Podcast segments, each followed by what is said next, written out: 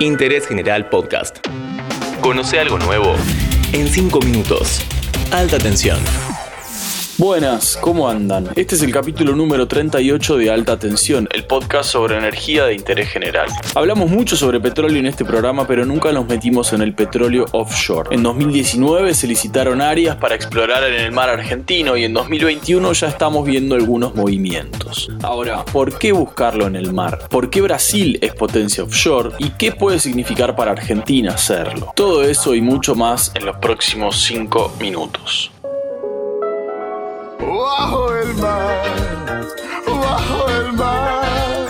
En los últimos 15 años el petróleo offshore, es decir, fuera de la costa, fue más o menos el 30% de la producción de crudo en todo el mundo. Seguro viste alguna de estas plataformas en una película.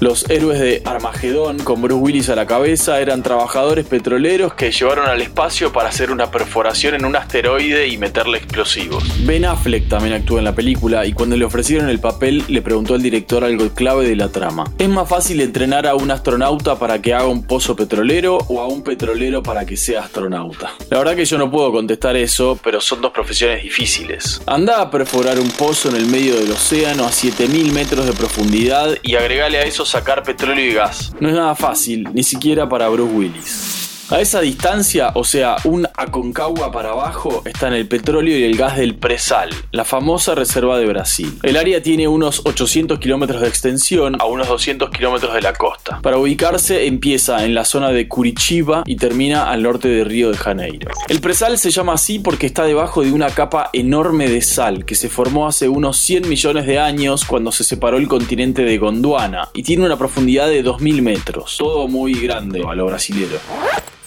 El presal se venía estudiando hace muchos años, pero la comprobación de que se podía sacar petróleo de ahí llegó en 2007. Petrobras hizo el anuncio más importante de su historia y Lula dijo que las reservas del presal eran para Brasil una nueva independencia. En 2020 del presal salió casi el 70% del gas y el petróleo de Brasil. Y el potencial es tan grande que el gobierno de Bolsonaro quiere entrar en la OPEP, Organización de Países Exportadores de Petróleo. Antes de seguir, te recuerdo que sí el perfil de interés general en Spotify para conocer algo nuevo en 5 minutos todos los días. La principal dificultad del presal es el costo. Obviamente es más caro extraer petróleo en el océano que en un pozo convencional. A eso tenés que sumarle helicópteros, barcos, puertos, un montón de cosas. Es un desafío parecido al de vaca muerta en ese sentido. Extraer petróleo no convencional es más caro, aún con los enormes avances que hubo en eficiencia en los últimos años. Argentina ya tiene plataformas offshore en la cuenca austral, al sur de Tierra del Fuego, que opera la francesa Total en una sociedad con la alemana Wintershall y Pan American Energy. Son los pozos de extracción de gas más australes del mundo y son importantes para nuestro país por su conexión a la red troncal de gas. En este caso, la plataforma está a 20 kilómetros de la costa y está conectada a un gasoducto submarino. En 2019 se licitaron áreas para explorar el resto de las cuencas del mar argentino, que hasta ahora es una de las áreas más extensas del mundo sin explorar y según dicen los especialistas tiene mucho potencial. Se asignaron 18 áreas a las principales petroleras del mundo con inversiones de más de 700 millones de dólares. A principios de 2021 YPF anunció que pronto empezará la exploración en aguas profundas de una de estas áreas, que se llama CAN 100 y queda a más de 250 kilómetros de la costa, al sur de Mar del Plata. Es un proyecto en sociedad con Shell y Equinor, que es la petrolera estatal de Noruega, que tiene muchísima experiencia en petróleo offshore en el Mar del Norte, en Europa, y también es un operador importante en el presal de Brasil.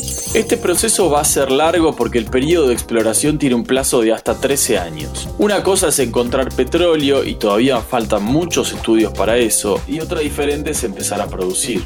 Y tan importante como el análisis geológico es el análisis económico. El mercado de petróleo depende de una línea muy fina donde si los países de la OPEP como Arabia Saudita deciden aumentar la producción, los precios se van muy abajo. Además, en Argentina Vaca Muerta ya demostró que tiene reservas enormes y las empresas que operan ahí probaron que son muy competitivas. El financiamiento, la transición energética, son muchos los temas a evaluar. Pero como sea, para Argentina es muy importante al menos explorar sus reservas, conocer su potencial mirando al futuro pronto sabremos un poco más. Yo soy Tomás Rodríguez Sanzorena, te espero en el próximo capítulo de Alta Tensión.